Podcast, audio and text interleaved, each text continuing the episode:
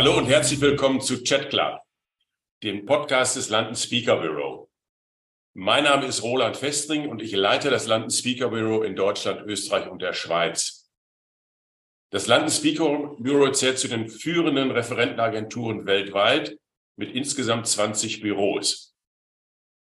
In unserem Podcast stellen wir Ihnen unsere Redner in einem persönlichen Gespräch vor.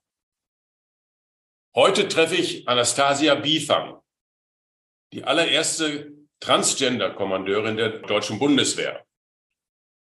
Aufgewachsen in Nordrhein-Westfalen, Anastasia Bifang als Mark Bifang seinerzeit seine Karriere bei der Bundeswehr angefangen. Frau Bifang, warum sind Sie überhaupt zur Bundeswehr gegangen? Äh, die, die Antwort ist so simpel wie ernüchternd. Ich, ich wollte eigentlich einen Kampfjet fliegen. Und das ging halt nur bei der Bundeswehr. Mein Vater hat das ja auch gemacht und da habe ich mich aus diesem einfachen Grund dafür beworben. Hat nicht ganz geklappt, wie wir alle wissen. Was hat nicht geklappt? Sind Sie das kein Pilot das, das geworden? oder? Nee, nee, das mit dem Fliegen hat in keinster Weise geklappt, aber ich bin trotzdem bei der Bundeswehr geblieben. Wieso hat das mit dem Fliegen nicht geklappt? Das hatte medizinische Gründe gehabt, okay. ganz zu Anfang. Das war okay. einfach. Aber Sie sind in diesen männerdominierten Verein Bundeswehr gegangen, ganz bewusst, obwohl Sie ja irgendwie auch schon fühlten, ja, ich bin da ein bisschen anders. Ja, das ist so ein bisschen der Widerspruch in der eigenen Biografie. Ja, also, also wenn man ganz ehrlich ist, ne, gegangen worden. Ich bin ja eingezogen worden. 1994 bin ich ja zur Bundeswehr eingezogen worden. Ähm, das war ja quasi noch staatlicher Zwang mit der Wehrpflicht. Ähm, wusste aber schon, dass ich eigentlich da meinen Weg auch mach, machen würde wollen. Habe mich dann auch beworben. Wie gesagt, das mit der Fliegerei hat nicht geklappt, aber die Bundeswehr hat eine ganze breite Palette noch anzubieten gehabt. Und ja, es war 1994 insbesondere eine sehr männerdominierte, äh, wie ich immer sage, testosterongesteuerte Alpha-Tierhaufen. Ähm, und da habe ich mich dann mit meinem Gefühlswesen, meinem Gefühlsbild ähm, vielleicht auch so in der Reflexion nach und reingepackt, um vielleicht zu lernen, was es heißt, Mann zu sein und das andere zu verdrängen. Und was hat Sie dann sozusagen äh, bei dieser männerdominierten, testosterongesteuerten Welt gereizt? Wie, also ich meine, das war ja, muss ja ein sehr, sehr ambivalentes Verhältnis gewesen sein zu der Zeit. Das war durchweg meiner Zeit ein sehr ambivalentes Verhältnis und ich glaube, wie gesagt, der eine Punkt war, ich konnte es halt gut verdrängen, die, die Seite in mir, meine, meine geschlechtliche Identität, ähm, kein Ersticken, da war noch ein anderer Faktor auch noch wesentlich dabei. Und was mich gereizt hat an dem Berufsbild, was mir auch motiviert hat, war tatsächlich ähm, die Vielfältigkeit in, in, der, in den Aufgaben der Bundeswehr, so auch in der Vorstellung eines Jugendlichen oder eines jungen Mannes zu sagen, ha, ich will nicht am Schreibtisch gebunden sein, die Möglichkeit als Offizier zu führen, früh Verantwortung zu übernehmen ähm, und auch etwas zu tun im Sinne von leisten für die Gesellschaft. Das war auch etwas, was mich immer bewegt hat. Ähm, und das, das passte damit da, da einher. Und dieses, ich habe mich da sehr gut einfügen können, dieses System Bundeswehr, habe mich da auch wirklich in Anführungsstrichen auch immer sehr wohl gefühlt und habe auch gemerkt, das kannst du halt. Ne? Das, das motiviert ja auch, wenn man sieht, dass die eigenen Stärken darin aufgehen können ähm, und der, der Arbeitsalltag, der Dienstalltag einem auch tatsächlich Freude bereitet. Und das macht er insgesamt seit 28 Jahren die meiste Zeit.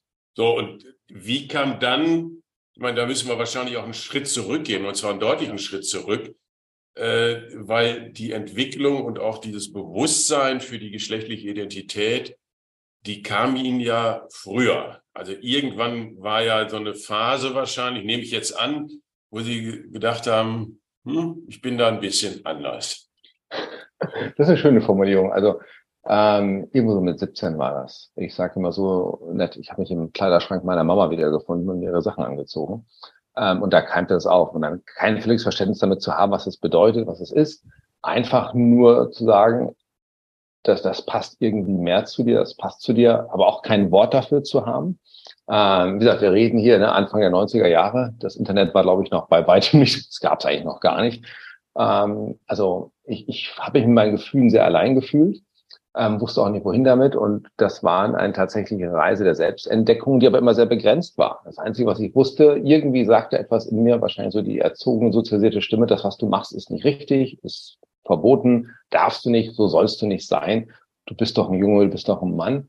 Ähm, wieso machst du das? Also da war schon dieser Widerspruch dazwischen meinen Gefühlen, denen ich nicht vertraut habe in mir drin und der Erwartungshaltung ähm, anhand dessen, wie man mich wahrgenommen hat, ne, als, als junger Mann, wie ich dann zu sein habe in einer Gesellschaft.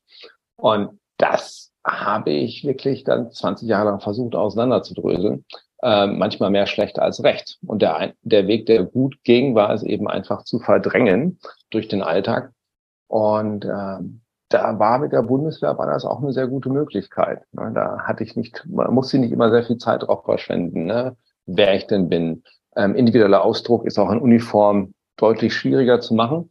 Ähm, es waren sehr viele Vorgaben, Uniformität ist entsprechend da, das Rollenbild war klar. Also ich konnte es den ganzen Tag leben. Ähm, und dass ich vielleicht des Öfteren mal meine persönlichen emotionalen, mentalen Grenzen gestoßen bin, hat, hat kein Mensch gesehen. Ich habe es ja auch nicht artikuliert. Also ich habe das wirklich in dem Aspekt auch tatsächlich unterdrückt. Und das sage ich auch da ganz zu gerne. Und wie gesagt, wir reden hier, ne, Mitte der 90er, Anfang der 2000er. Da können Sie sich ja mal reingucken, wenn man jetzt die Internetrecherche macht, ne, ähm, wie wertschätzende Gesellschaft mit transgeschlechtlichen Menschen in Deutschland auch schon da aufgegangen ist. Das war ja alles wirklich sehr schambesetzt. Du wurdest immer sehr als, als, als krank besetzt gesehen, galt es als krank, als Leiden.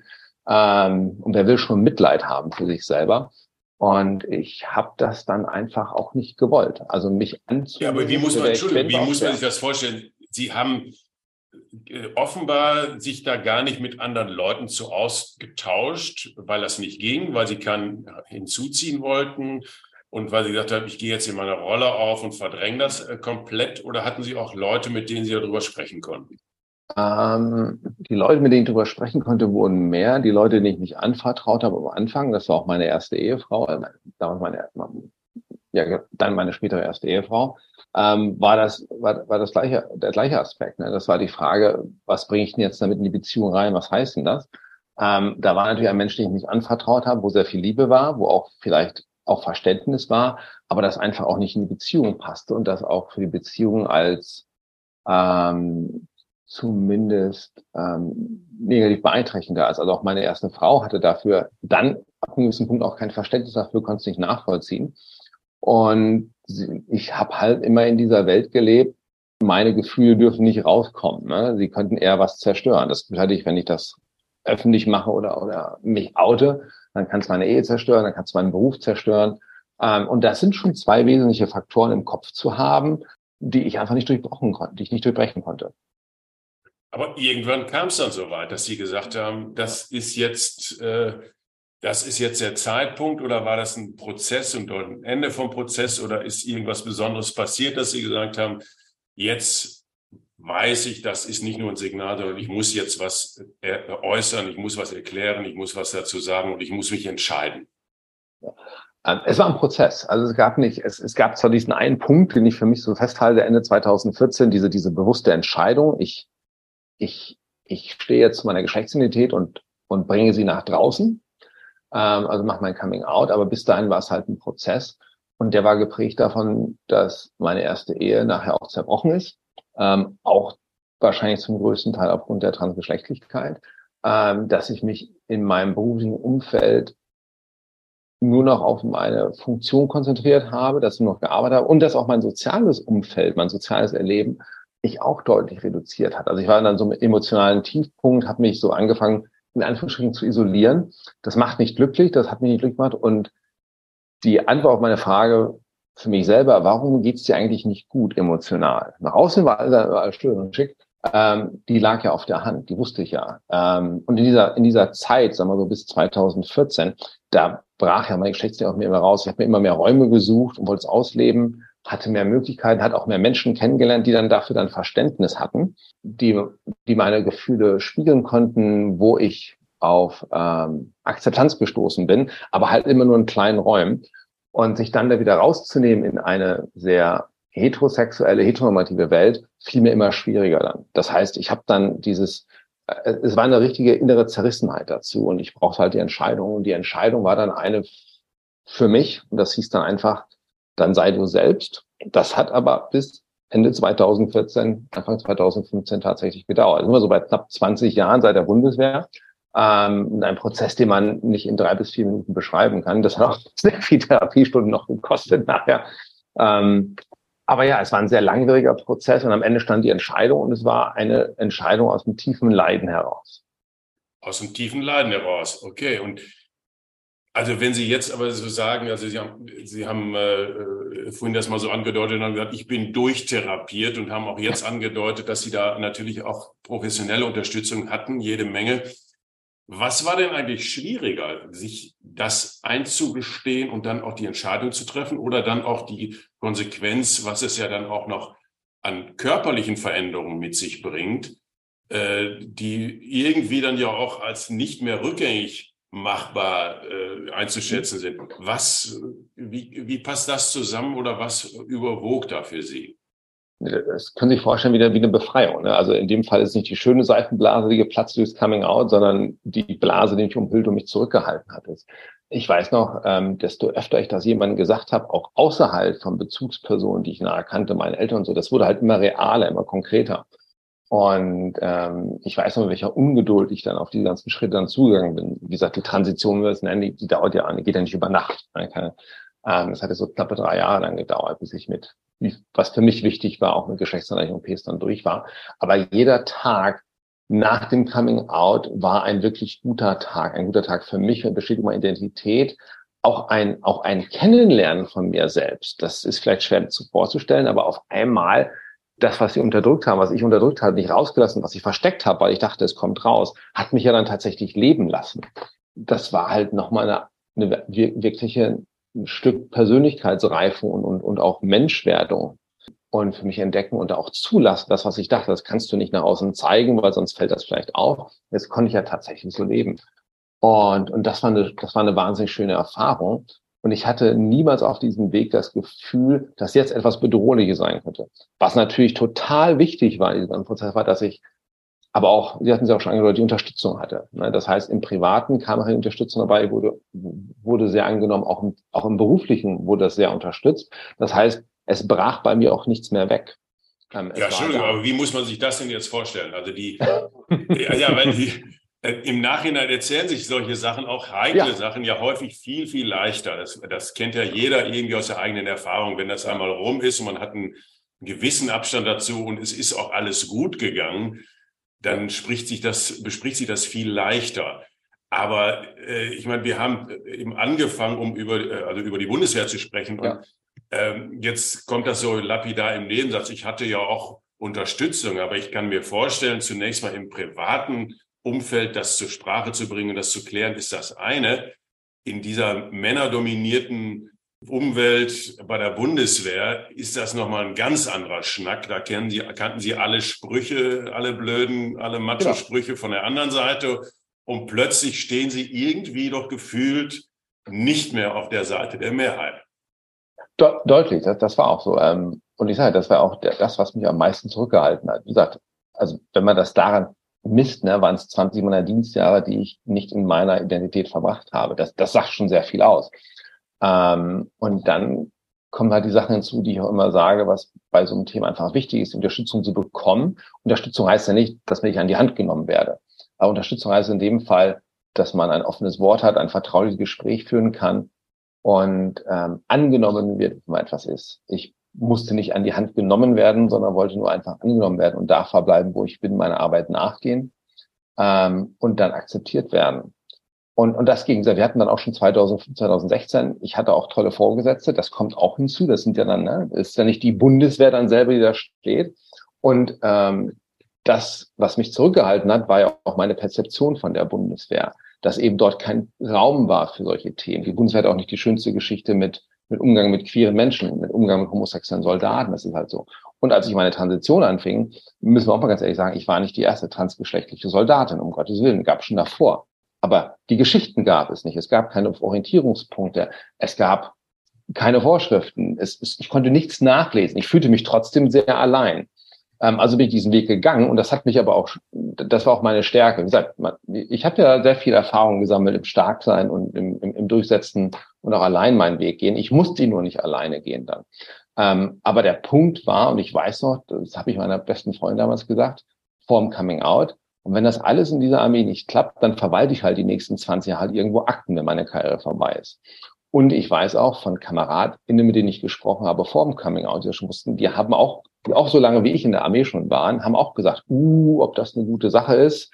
hm, ne, das hat bestimmt Karrierenachteile und so weiter und so fort. Also die hatten auch nicht dieses Bild, wie ich es gerade eben sehr holzschnittartig gezeichnet habe von der Bundeswehr, Erfahrung, aber das kam halt.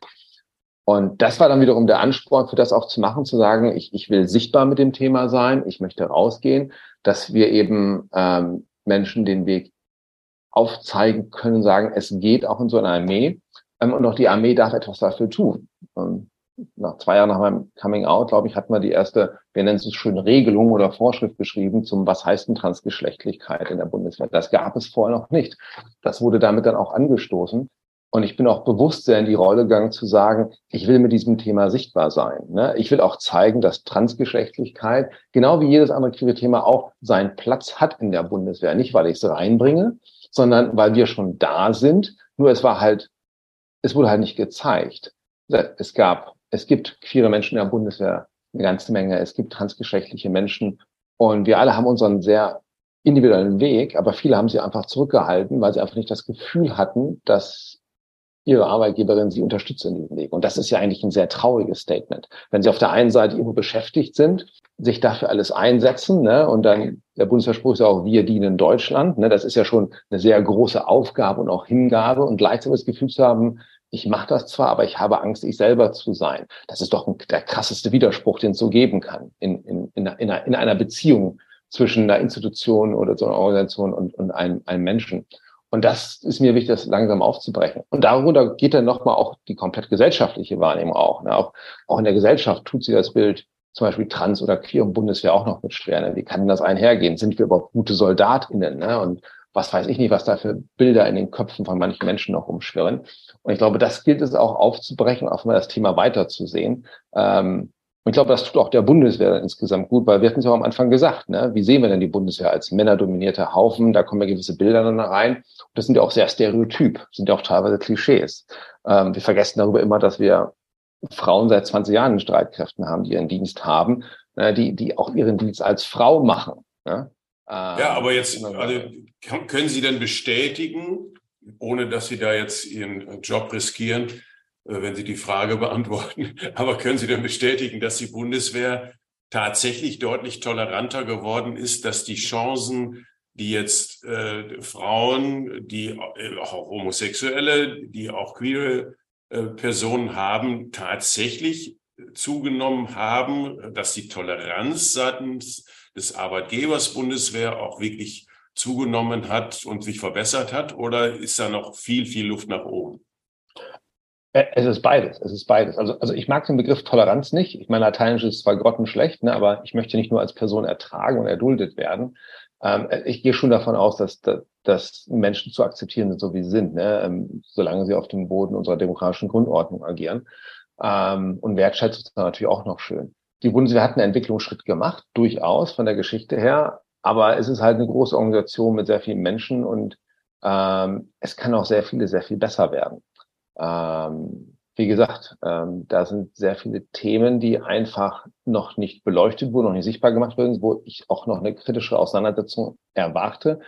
Ähm, die Bundeswehr zum Beispiel auch mit dem Umgang mit Homosexualität bis Ende der 90er, dass das wirklich in das, in das kollektive Bewusstsein der Organisation eingeht, ne? dass wir uns auf unsere Werte besinnen. Ähm, und die Bundeswehr selber macht ja Diversity und Vielfalt auch zu einem eigenen Thema. Und wenn sie es dann selber macht, dann sage gerade auch ich als Aktivistin, dann müssen sie aber auch an den Maßstäben von anderen messen lassen daran. Das heißt, ja, es ist besser geworden. Das, das merken wir auch. Und zugleich bekommen wir auch, ich mache ja auch Beratung mit unserem Verein, den wir haben, mit 4BW, ähm, immer noch die Anfragen, kann ich mich als schwuler Soldat eigentlich outen? Wie sage ich es meinem Chef? Wie geht das mit? Also da ist auch immer noch sehr viel Unsicherheit. Also da muss insgesamt noch mehr gemacht werden. Da reicht es nicht, eine Regenbogenfahne zu hissen, einmal im Jahr oder jetzt, wie es dieses Jahr passiert ist, das Symbol ist wichtig, es ist ein Zeichen, aber ein Zeichen ohne Maßnahmen dahinter, ich meine, die, die, die erlischen dann auch ganz schnell. Und, und das ist dann, wo auch ich immer sage, da muss noch viel gemacht werden. Da kann man auch viel machen, weil es ist nicht ein Thema, das einfach man, ich sag mal, wir haben es dieses Jahr bearbeitet, wir haben Vielfalt gelernt und jetzt ist es nicht. Man muss es leben. Die Organisation muss es leben, es muss in der AA übergehen, es muss in, wie soll man schon sagen, in, in die Kultur reinkommen. Und ein Kulturwandel geht ja auch nicht über Nacht. Und es braucht dann Leute wie Sie und dann, dass auch wirklich Dinge gemacht werden, weil das, äh, man kann sicherlich ja vieles vorwerfen. Ich, ich bin jetzt nicht Ihr Vorgesetzter. Jedem kann man irgendwas vorwerfen, aber man kann Ihnen sicherlich nicht vorwerfen, dass Sie da passiv Dinge betrachten, ohne da sich selber einzuschalten. Also äh, Sie sind äh, zweite Vorsitzende, glaube ich, bei Queer BW. Wie ist Ihre Rolle da? Sie sind ja primär da auch letztendlich Aktivistin.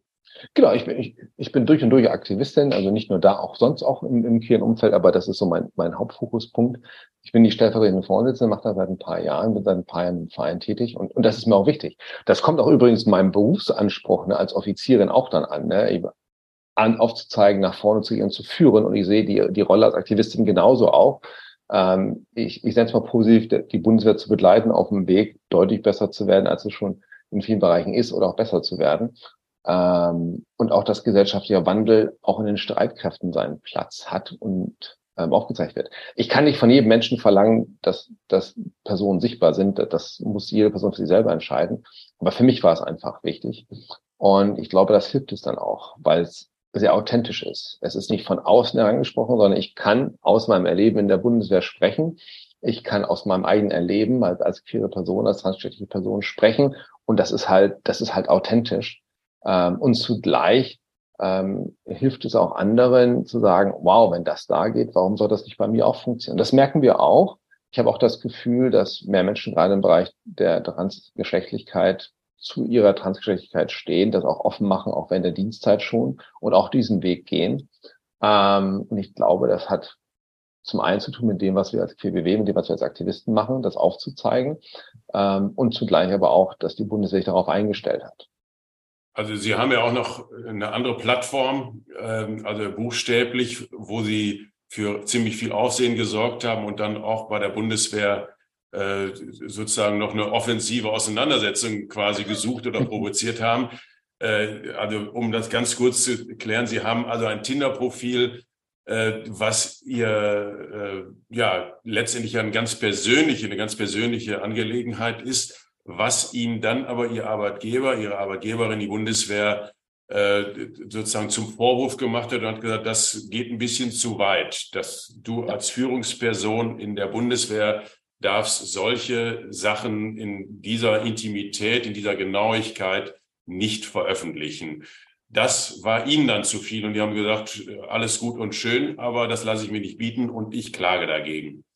Ja. Äh, ich glaube, die Klage läuft immer noch, aber äh, ich meine, was hat das jetzt für Sie persönlich zunächst mal für Auswirkungen gehabt? Und dann auch tatsächlich im, im, in Ihrer Rolle als Kommandeurin, als Majorin äh, gegenüber Ihren Untergebenen, die Sie, für die Sie verantwortlich sind. Also erstmal für Sie persönlich. Also, also direkte Konsequenz hat das für mich nicht, außer ich jetzt einen sehr langen Rechtsweg seit 2009, seit 2019 bestreite. Ähm, das was, also ich habe einen Verweis bekommen. Ich glaube, im, im zivilen Arbeitsleben könnte man es als Rüge oder Abmahnung bezeichnen dazu zu meinem Verhalten. Und das Tinder-Profil war, da wird ja sehr viel drüber gesprochen. Ähm, wer es nicht kennt, es ist halt ein sehr unaufgeregtes Bild. Ich bin da völlig bekleidet und es hat halt aus meiner Sicht als queerer Mensch einen sehr sicheren Text, der aufzeigt, wo meine, ähm, wo mein Begehren liegt. Und so möchte ich es einfach mal ausdrücken.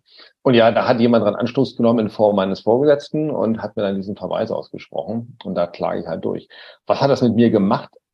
Unabhängig von meiner beruflichen Perspektive und Karriere, es hat mich maßlos enttäuscht, weil ich hatte ja gedacht, habe ich ja eben auch gerade gesagt, und da kommt dieser Satz raus, das hat nichts mit Transgeschlechtlichkeit zu tun, aber das heißt, wenn ich offen sein möchte und Vielfalt lebe als Organisation und sage, queere Menschen sind willkommen, dann muss ich auch schauen, welche Perspektiven und Lebensentwürfe bringen die damit rein, welche Werte haben die. Und die können durchaus abweichend sein von dem, wie es die Bundeswehr manchmal auch oft auch wahrgenommen wird, von einem sehr heteronormativen, klassischen, monogamen Lebensstil, der dort gehalten wird, ne, auch etwas.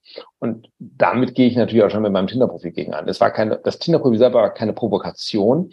Ähm, ich will euch provozieren, aber auch das mache ich jetzt sehr öffentlich und die letzte Instanz ist es ja wohl, wir sind mittlerweile bei der Verfassungsbeschwerde angelangt.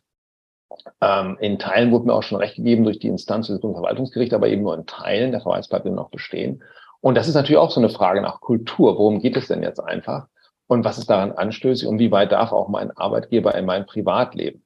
Ähm, wird zwar immer gesagt, ich habe das öffentlich gemacht, aber ich glaube, jeder Mensch auf einer Dating-Plattform würde davon, würde ja nicht sagen, dass das, wenn auf einer Dating-Plattform ist, etwas Öffentliches ist. Das ist immer noch ein, ein privater Bereich, der zwar öffentlich zugänglich ist, aber es ist etwas anderes im Sinne von, wie weit hat ein Arbeitgeber dann Zugriff auf, auf das, was ich außerhalb des Dienstes mache.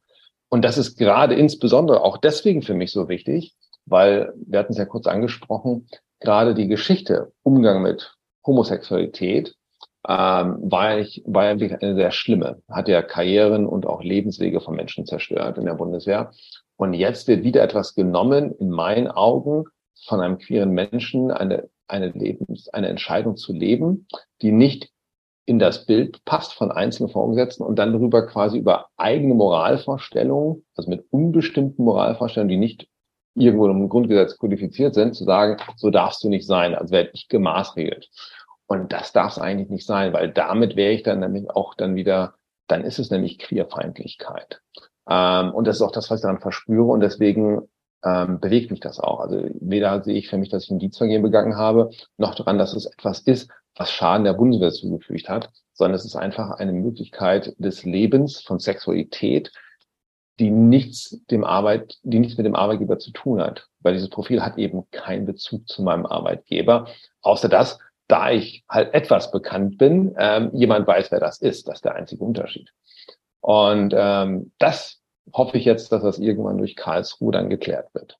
Und Ihre Motivation, also die, die jetzt auch wirklich da in jeder Hinsicht zur Sache zu gehen, also das heißt, mit dem Arbeitgeber sich vor dem Bundesverfassungsgericht zu streiten, weil die unteren Instanzen dann auch keine hinreichende Klärung gebracht haben. Ist die primär für Sie selbst oder sagen Sie, ich mache das auch ganz bewusst für viele andere Menschen? Also ich, mir ist daran gelegen, dass äh, wir einerseits feststellen, die Bundeswehr hat sich schon weiterentwickelt und die Bundeswehr ist möglicherweise bis zu einem gewissen Grade auch ein, ein Gradmesser, äh, wie die Gesellschaft insgesamt funktioniert und tickt und sich weiterentwickelt hat. Aber das reicht noch nicht und deshalb gehe ich auch in die nächste Runde und das mache ich einerseits auf den ersten Blick natürlich für mich selbst, weil ich da die Klarheit für mich selber haben will. Aber wie weit kommt da dann auch mit rein? Anastasia möchte Vorbild sein. Anastasia ist die Vorkämpferin auch für andere. Die, die kurze Antwort wäre ja zu beidem. Ich mache es natürlich zu einem Teil für mich selber, weil mein moralisches, äh, also oder ja, doch mein, mein moralischer Kompass hat sich seitdem noch nicht beruhigt. Ich finde es einfach als Unrecht, was dort geschehen ist. Das ist die eine Seite und zugleich mache ich es dann auch für alle anderen, die da sind. Denn es ist ja, wird ja eine Grundsatzklärung sein, weil das, was mit mir passiert ist, kann mit vielen anderen passieren. Und das ist ja auch nur ein Symptom davon. Das lässt ja zu, dass ich Diskriminierung in der einen oder anderen Form dann noch zulasse, wenn ich es ähm, wenn ich es nicht klar ansprechen, ansage. Und dazu gehört natürlich auch, wie weit wir sind in der Vorstellungskraft dessen, was wir denn tatsächlich ähm, akzeptieren in einem in einer de demokratisch verfassten Institution äh, wie der Bundeswehr, weil sie ist halt man darf nicht vergessen, die Bundeswehr steht ja nicht neben der Verfassung, sondern deutlich unter. Sie ist ein Organ ähm, der Bundesregierung. Sie, sie, sie steht auf den Füßen des Grundgesetzes und das muss gelten auch innerhalb der Bundeswehr.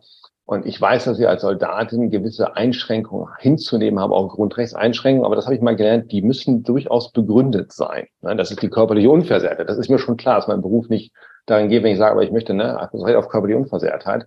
Aber dass ein entsprechender derartiger Eingriff in meine Privatsphäre, was außerhalb des Dienstes ist, im Jahr 2020, ja 22, Entschuldigung, ähm, dann noch passiert, das geht gar nicht. Und ich glaube, da sind wir in der Zeit, das mal aufzuzeigen und auch da mal wach zu rütteln. Ähm, ich weiß nicht, wie das Meinungsbild ist. ich kriege viele dahin. Ähm, aber ich denke, es ist an der Zeit, das klären zu lassen.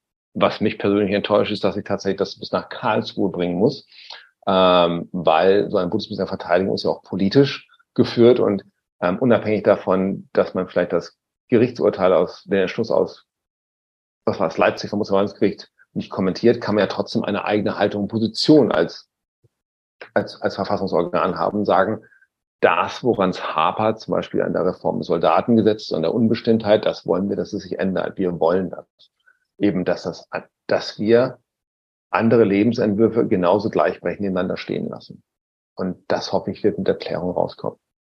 So, wenn wir jetzt ja den, den Kreis versuchen, so ein bisschen zu schließen, weil Sie haben das, was nach außen getragen wird und auch von und auch außen wahrgenommen wird, äh, das wird ja nun von vielen, vielen Menschen beobachtet, äh, was das Ergebnis dann schlussendlich in Karlsruhe auch sein wird und was vorher schon auf den Zwischenetappen beim, beim Gericht dann rauskam. Aber was hat das jetzt für Sie unmittelbar für Auswirkungen, dass Sie einerseits ein Tinder-Profil haben, äh, was natürlich auch sehr öffentlich gemacht wurde. Da wurde sehr viel drüber geredet. Sie stehen äh, äh, sozusagen vor, vor gerichtlichen Auseinandersetzungen. Was macht das mit Ihrer Autorität als Führungskraft in der Bundeswehr? Also da sind Leute, da sind Sie Chefin, die befehligen Sie, die, die sind verantwortlich für die Leute. Also jetzt würde ich mal sagen, Sie können mir doch nicht erzählen, dass die sagen, wir finden das alles klasse, was Anastasia Biefang macht und ich bin richtig stolz auf meine Chefin. Hm. Was kriegen Sie für ein Feedback? Das ist eine schwierige Frage jetzt, ähm, weil ich frage ja nicht jeden meiner Leute, ähm, ob es 700 waren oder jetzt mal 13, ähm, die zu mir entsprechend stehen. Ähm, gute Führung heißt, authentisch zu sein und ehrlich zu sein. Und ich stehe zu dem, was ich mache und mein Handeln und bin auch bereit, dafür die Konsequenzen zu tragen. Ähm, ich bin nur nicht bereit, für etwas die Konsequenzen zu tragen, was ich denke, was rechtmäßiges Handeln war. Deswegen die Klärung hier. Ich bin aber auch damit aus dem umgegangen und ich weiß, als ich diesen Verweis bekommen habe, 2019, bevor ich ihn bekommen habe, habe ich zum Beispiel meine Einheitsführer gefragt im Bataillon, habe denen gesagt, warum ich vernommen wurde, was gegen mich vorgebracht wird und habe ihnen alles offengelegt aus der Ermittlungsakte, bevor der Verweis dann ausgesprochen wurde, habe gefragt, ob sie sich von mir noch führen lassen möchten wenn das da ist. Weil ich wusste, dass wir schon irgendwann auch mal öffentlich kommen. Und ich habe das Bataillon noch über ein Jahr danach weitergeführt, regulär bis in drei Jahren zu enden. Da, die standen hinter mir. Also nennen wir es einfach mal, die jüngeren Offiziere haben auch nicht verstanden, was da gegen mich gerade gefahren wird. Ähm, und ich trete halt für meine Themen ein, ich trete für gesellschaftliche Themen ein, ich trete für Themen für Freiheitsrechte und Gleichberechtigung ein, ich trete gegen Diskriminierung aktiv ein. Ähm, und ich glaube, das sind Sachen, die die meisten Menschen eigentlich gut finden. Sie müssen nicht alles nachvollziehen können, aber auch in meiner Verwendung oder meiner Tätigkeit jetzt in Bonn ähm, führe ich ein Team mit 13 Soldaten. Und ich glaube, das führe ich auch sehr gut. Die stehen auch alle hinter mir. Und da ist ja auch, das sind ja auch ein Sachthema. Und ähm, da glaube ich, wirkt das eine wie bei wie 2019 auch, ne, das Überzeugende für das, was ich eintrete. Ähm, und das zeugt mir auch, das ist auch dann wiederum dessen, dass viele das einfach nicht verstehen, was da passiert und sagen, das passt gar nicht mehr, zumindest in die heutige Zeit nicht rein. Und ähm, das ist auch das, was ich so grundsätzlich mitbekomme. Natürlich stellen, stellen jetzt nicht hunderte von Soldaten sagen, ne, der Verweis war Unrecht oder so, das nicht. Aber in den Gesprächen ist es schon so, dass da nicht dieses klare Bild ist, der, das, was du gemacht hast, ging zu weit. Die Stimmen gibt es auch. Aber auch wenn sie manchmal laut sind, sind sie deutlich in der Unterzahl. Aber die nützen mir halt nichts. Wir warten auf die gerichtliche Klärung selbst danach wird es Leute geben und sagen, so darf ja eine Offizierin nicht geben, das ist es halt nicht. Da sind Moralvorstellungen aus den 50er Jahren, was weiß ich nicht alles. Das ist aber nicht mein Leben. Das ist nicht meine Werte. Meine Werte sind deutlich in der demokratischen Grundordnung verankert und dann halt richtig mein Handeln aus. Und ähm, da ist auch die freie Entfaltung der Sexualität ist ein Teil des Persönlichkeitsrechts, das darf ich machen. Und ich weiß, wo die Grenzen da sind. Wie gesagt, es war nicht auf dem Kasernenhof, es war nicht während der Dienstzeit, es hatte keinen Bezug zur Bundeswehr. Und da sage ich immer sehr gerne, da dürfte der Dienstherr vielleicht eine Meinung zu haben. Aber das dürfen ja alle Menschen. Aber daraus dürfte keine, keine Handlung entspringen, die dann einfach mich dann sanktioniert im dienstrechtlichen Sinne. Und das geht einfach nicht. Und die Zeit hatten wir früher schon gehabt in den 80er und 90ern, da hieß es, Homosexualität geht nicht. Ähm, also müssen wir das mal weiterdenken. Also das heißt, insoweit ist es äh, jetzt, wenn man von dieser vergleichsweise kleinen Grundgesamtheit von 300 Leuten ausgeht, die Sie, mit denen Sie da zu tun hatten und für die Sie verantwortlich waren, äh, wo Sie offenbar primär ein, ein positives Feedback bekommen haben, nämlich dass das, dass Ihr Führungsbild da auch, äh, was Authentizität anbelangt, äh, Offenheit und dann offenbar dann auch die, die Kommunikation dazu, die ist ja ganz wichtig, dass man dazu spricht. Das wurde ihnen eher positiv äh, angesehen und äh, das, das führt dann dazu, dass sie sagen würden, da ist, ist die Bundeswehr auch weitergekommen äh, und möglicherweise kann man das sogar als Spiegel mit der Gesellschaft sehen. Insofern würde ich jetzt nicht gehen. Das war, wie gesagt, das war halt meine kleine Stichprobe mhm. in meinem Bataillon. Das waren knapp 700. Ich habe auch nicht jeden meiner Soldaten gefragt. Das kann ich ja gar nicht machen. Ich habe mich auf andere Plätze gestellt und das allen gesagt, sondern ich hatte ja meine, meine, meine mir anvertrauten Führer.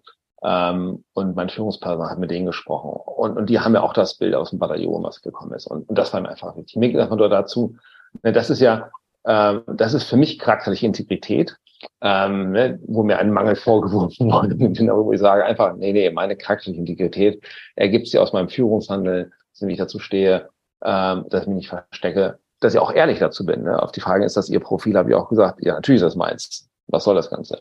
Und ich habe nach wie vor das Profil. Ne? Also ich bin weiterhin bei Tinder mit dem gleichen Profiltext unterwegs, darf auch jeder wissen. Ich bin jetzt in einer Dienststellung tätig. Ähm, inwieweit sich aber und das war der Endpunkt Ihrer Frage, dass dann ich das als Spiegel für die Bundeswehr sehen kann, weiß ich nicht. Ich weiß, es gibt eine Diskussion. Ich glaube, die dagegen sind oder die Meinung hätten von meinen Vorgesetzten, die sind in der Minderheit, aber das ist eine Minderheit, die halt noch die Entscheidung trifft dieser Bundeswehr. Und ich glaube, das ist halt der Punkt, gerade in dieser Organisation, warum es so schwierig ist, dass wir, dass es toll ist, wenn sie so die basisdemokratischen Bewegungen, die wir sagen, das ist von unten ist das alles da, aber ähm, ist eine ist eine bürokratische Organisation. Entscheidungen werden weit oben gemacht, auch in einem sehr höheren Lebensalter. Und da muss ich halt drauf einwirken, zu sagen, da, da, da sind halt die Stellschrauben zu gucken, hey, wie passt denn das Ganze zusammen? Und auch ihr müsst euch dann, dann ähm, auch bewegen. Ne? Ähm, also es nützt nichts nur, wenn ich sag mal eine politische Führung offen ist. Ne? Die wechseln ja auch alle vier Jahre. Oder ähm, die, die jungen Menschen, die das Militär kommen in den letzten 10, 15 Jahren, die deutlich, die eine andere Gesellschaft erlebt haben, die eine deutlich andere Akzeptanz von Sexualität und auch von Geschlecht gelernt haben. Ähm, da ist immer noch so eine andere Ebene dazwischen, die vielleicht nicht ganz mit der Gesellschaft gegangen ist oder so weit abseits davon ist, dass sie auch lernen muss, dass sich hier etwas entwickelt hat und das verstehen muss. Oder zumindest akzeptieren muss und darauf ihr Handeln ausrichten. Und darum geht es ja auch im Wesentlichen. Also das heißt, äh, es gibt es natürlich gibt mehr, mehr Diskussionen. Nein, nein, es gibt ja auch auf, auf breiter gesellschaftlicher Basis viel mehr Diskussionen jetzt, was äh, ja Geschlechtlichkeit angeht, ob das jetzt äh, Schwulen, Lesben, äh, Queer, Trans und so weiter angeht. Äh, der, der, einigen Leuten geht das dann schon schnell zu weit, weil zu viel diskutiert wird. Äh, ein so ein Gradmesser für viele, auch wenn der auf den ersten Blick banal klingt, ist dann die Sprache. Wie stehen Sie dann zum Gendern? ähm, ich stehe dazu. Ich gender gerne, ich gender oft. Ähm, es glaube ich auch nicht immer Anspruch, dass sich jeder in der Gesellschaft mitnehmen muss. Es darf sich aber jeder in der Gesellschaft mit auseinandersetzen. Es wird auch sehr oft der, den, den queeren Bewegungen vorgeworfen, wir nehmen die Gesellschaft nicht mehr mit, wir sind zu schnell und wir überfordern sie. Ähm, das weiß ich gar nicht. Ich glaube, es ist, das ist auch so eher ein Impuls aus einer anderen politischen Seite, um etwas zu bremsen. Und Gendern an sich ist ja kein Übel, sondern es ist eine inklusive Möglichkeit ähm, des Sprechens und Aufnehmen. Und es ist übrigens auch. Entschuldigung, es geht ja äh, und schnell einen Schritt weiter. Es geht ja schnell einen Schritt genau. weiter, dass die Leute, die nicht gendern, aus welchem Grund auch immer, werden dann relativ bald als intolerant, also der Toleranzbegriff ist ja nicht ganz so äh, eng mehr zu fassen, wie seinerzeit auf Latein äh, die Übersetzung lautet. Also das, die werden ja relativ schnell als intolerant und auch wahrgenommen. Das ist vielleicht die eigentliche Frage, weil das Gendern an sich tut nicht weh, wenn aber die Konsequenz ist, wenn du nicht genderst, dann machst du damit deutlich, dass du altmodisch bist, dass du intolerant bist. Das ist vielleicht mehr der Kern der Frage. Ja, das, das, aber, das ist aber eine Überspitzung Diskussion. Das ist das, was man dann uns als Bewegung folgt, dass wir einfach zu vogue sind, dass wir, ähm, weil wir nur noch Gender in Anführungsstrichen nur noch vogue sind, auch nicht mehr in der Gesellschaft verankert sind. Das sind ja so extreme Spitzen davon, die man ja wahnsinnig gut in gewissen politischen Foren nutzen kann. Ähm, aber darum geht's ja gar nicht. Wenn ich für mich als, als Mensch, ich nutze Gendern, weil ich finde, es ist eine Auswahl inklusiven Sprache, die wertschätzend ist mitnehme. Ich verlange nicht von meinem Gegenüber, dass diese Person gleich in meinem Kontext mit gendert. Ich kann aber genauso die Frage stellen, warum tust du es denn nicht? Ne? Und da ist die Antwort genauso schwierig drauf, wie warum tue ich es denn? Ähm, ich glaube, die Antwort, warum tust du es nicht, ist eigentlich noch schwieriger. Ähm, ich möchte auch nicht Sprachwissenschaft argumentieren. Da bin ich auch ein Laie als solches und ich denke einfach, die Sprache wird sich weiterentwickeln. Und wir sehen, dass in vielen Bereichen das gemacht wird. Im öffentlich-rechtlichen Fernsehen wird es aufgenommen. Ähm, ich glaube, in, in, wenn das so weitergeht, in drei, vier Jahren wird keiner mehr sprechen, dass bei den Tagesthemen gegendert wird.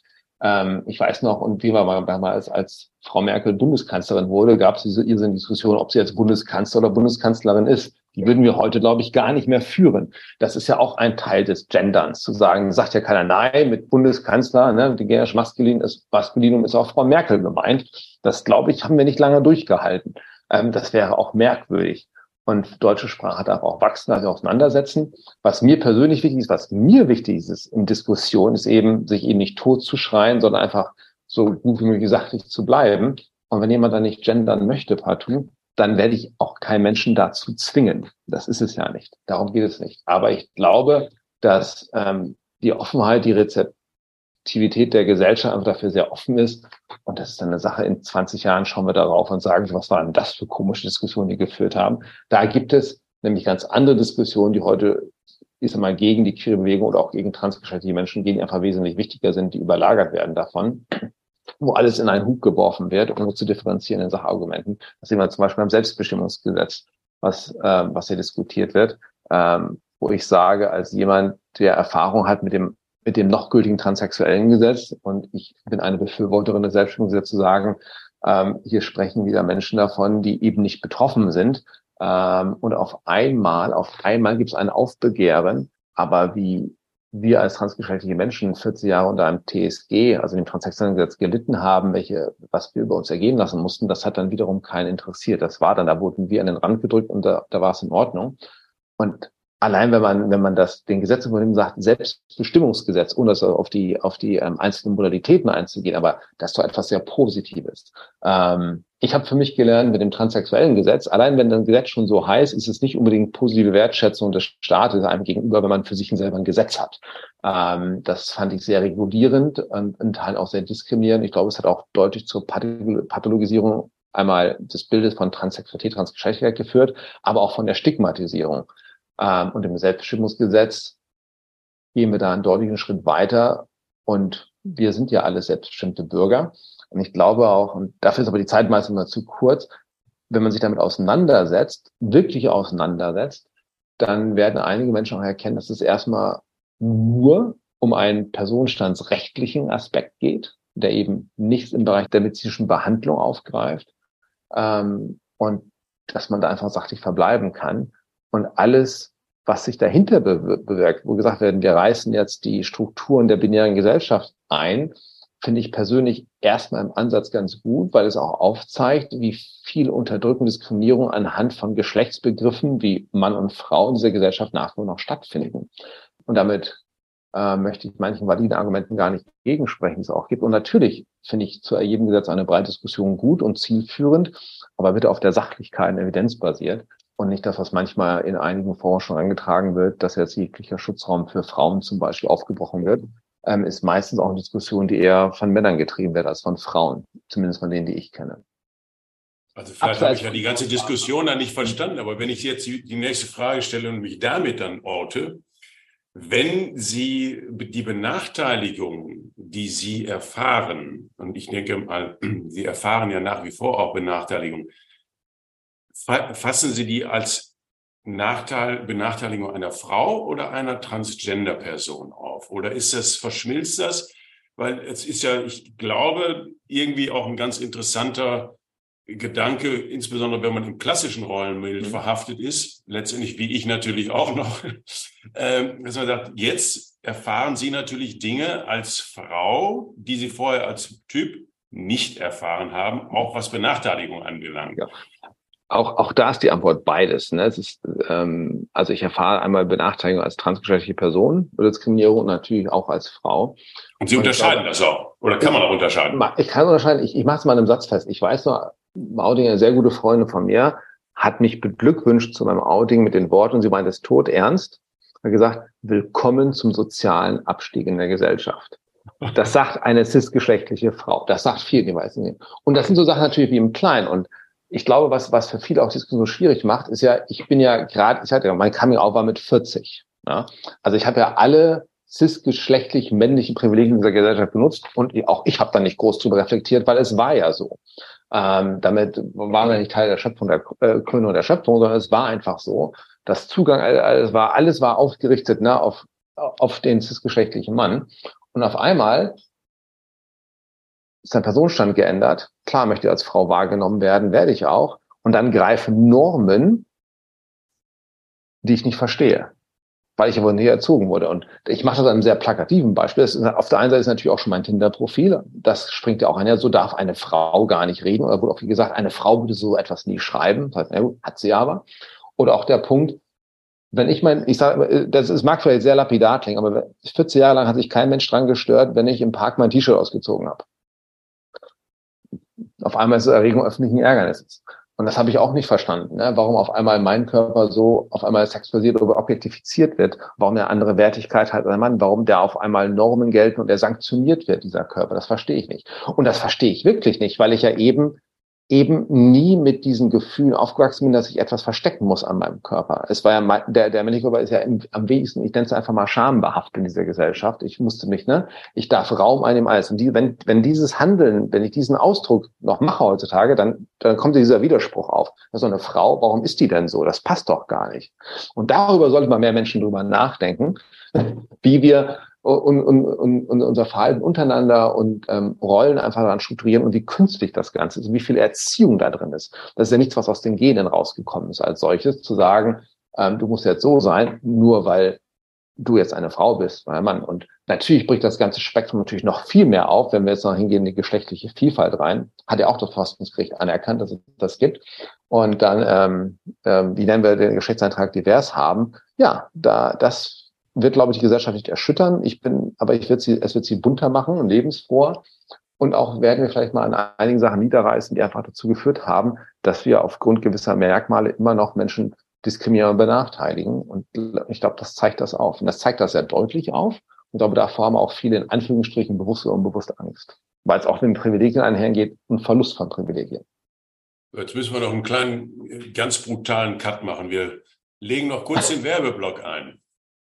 Nämlich, was ist, wenn Sie vortragen bei Firmen, äh, was ist da die, Botschaft, die Sie auf jeden Fall rüberbringen wollen? Was sind die Themen und was sind die Hauptbotschaften, die Sie Firmen gegenüber mitgeben wollen? Also wenn Sie nicht primär als Aktivistin, sondern wirklich auch als Beraterin bei Firmen äh, auf, ihre, auf ihren Themenkreis hinwirken. Also was Führung angeht oder, oder, oder. Also was sind die Themen, die Sie Unternehmen näher bringen wollen?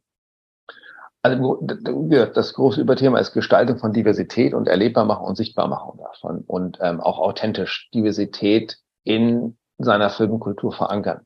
Ähm, und ich mache immer meine eigenen Geschichten im eigenen Erleben. Ich glaube, die Bundeswehr ist ein gutes Beispiel, weil einfach da eben nicht viel da war und dass da einfach mit einem authentischen Blick meiner Biografie, meinem Erleben und das da verbinden mit möglichen Maßnahmen haben kann. Auch dann zeigen, welche Verantwortung Unternehmen denn haben, für ihre Mitarbeiter auch zu gehen und auch dieses Erweckungserlebnis zu haben, wenn ihr euch nicht um Menschen aus dem Kirchenspektrum kümmert, ähm, ihr werdet sie wahrscheinlich trotzdem haben, aber ihr wisst es nicht, weil sie sich nicht zeigen werden. Ihr seid kein wertschätzender Arbeitsplatz.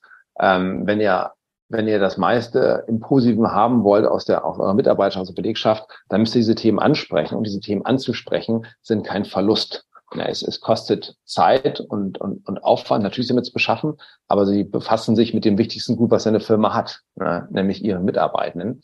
Und das wird meistens ja auch tatsächlich von den Einzelnen gedankt. Und das ist im Grunde eine sehr positive Message. Aber halt ist immer wichtig, dass das eine zwischen den Symbolen, den Zeichen und den Versprechungen oder den, den, den Strategien, aber auch dann tatsächlich im Kulturellen auch dann gelebt wird. Also dass, dass es dann zusammenpassen muss, dass die Erlebbarkeit auch dann da ist, weil sonst wird es einfach unglaubwürdig. Und das merkt die Belegschaft nämlich dann auch. Auch wenn etwas proklamiert wird, was aber nicht gelebt wird. Und da zu gucken, wie baue ich denn da die Strukturen auf? Wie schaffe ich denn das zwischen, ich sag mal, einer einer, einer Diversity-Strategie, die ich mir auf der Leitungsebene gebe, die dann darunter liegt, die auch dann unten auch gelebt wird und auch dann ankommt. Und nicht nur, weil ich jetzt ein Dokument nehme, sondern weil das Umfeld nämlich dann auch wertschätzen ist. Und das fängt dann auch bei Sachen an wie Sprache ist ein Beispiel. Eben auch anzuerkennen, dass es Vielfalt gibt, dass es Menschen gibt, die sagen, ich möchte gerne zum Beispiel ein Pronomen in der Signatur drin haben, weil es für mich einfacher macht, in meiner Geschlechtsidentität erkannt zu werden und ähm, auch so akzeptiert zu werden oder eben nicht davon ausgehen, dass sie einfach durchs Anschauen wissen, welches Geschlecht ihr Gegenüber hat. Ne? Können sich da mal auch mal vertun. Und das sind so kleine Sachen, die damit einhergehen. Und aber auch, dass es aber auch viel Mut erfordert von einer Geschäftsleitung, von den Führungskräften, das zu machen. Weil es bedarf ja auch den Allies, die das Ganze mittreiben, dass die auch Verantwortung dafür haben. Und das ist ein wichtiger Punkt. Also die ganze Spannbreite. Und darauf versuche ich dann immer einzugehen. Ähm, deswegen auch am Anfang meine Worte, auch die Unterstützung, die ich erlebt habe, auch wenn sie noch so klein war, wie ein Wort wie das schaffen wir schon. Ich weiß zwar nicht wie. Das sind so, das sind so Punkte, die einfach wichtig sind für Menschen und die auf der anderen Seite aber auch so einfach sind, eben zu leben durch Führungskräfte. Und das ist dann auch. Und dann einfach über das Thema offen sprechen, dem Raum geben. Ähm, es wird nicht am, am Umsatz scheitern am Ende. Okay, also ich glaube, wir könnten noch bei vielen Themen deutlich mehr in die Tiefe gehen. Die Zeit läuft uns weg. Also deshalb jetzt meine letzte Frage. Sie haben ja in, in fast jeder Antwort irgendwie unter Beweis gestellt, mit welcher, äh, mit welchem Engagement Sie auch in Ihrer eigenen Sache unterwegs sind. Wenn ich Sie frage, es gibt ja nur eine ganze Reihe von äh, Heldinnen und Helden, die das auch auf ihre Art und Weise machen. Welche Heldin würden Sie gerne mal zum Kaffeetrinken treffen und sich mit ihr austauschen? Ach Gott, ähm, das ist gerade schwierig. Man trifft sich ja auch andauernd. Ich finde Tessa Ganser ganz toll. Wir kennen uns seit Jahren. als Beispiel. Ich hätte gerne mal, aber sie ist leider verstorben, Maria P. Johnson getroffen, ne, aus den alten Zeiten. Ähm, und ist in den 90ern leider verstorben. Ähm, und ansonsten begegnen mir jeden Tag so viele Menschen Helden und da hoffe ich, dass wir immer Zeit für einen Kaffee haben, weil es ist ja nicht nur das Große, auch im Kleinen, was man macht. Und äh, ich glaube, es sind einfach die Alltagshelden, die es viel ausmachen. Ähm, deswegen ist das die, die feige Antwort auf eine sehr einfache Frage, wo ich mir gerade jetzt keine einfällt. Ähm, aber nein, Endlich habe ich eine ich, gefunden. Ich, ich, suche such die Begegnung aber aktiv und das ist es. Ähm, und da gibt es so viele, wie gesagt, die so etwas machen. Und ich bin auch froh, dass es gibt. Das zeugt ja auch davon, wie weit die Gesellschaft schon ist, weil es einfach so viel sichtbarer ist. Und dafür bin ich einfach wahnsinnig dankbar. Das sagt Anastasia Wiefang. Vielen, vielen Dank für das Gespräch, für die Offenheit. Und äh, es hat viel Spaß gemacht. Ich wünsche Ihnen schöne Tage und bis bald. Wenn Ihnen der Podcast gefallen hat, gern in zwei Wochen wieder. Bis dann, Ihr Roland Festling. Tschüss.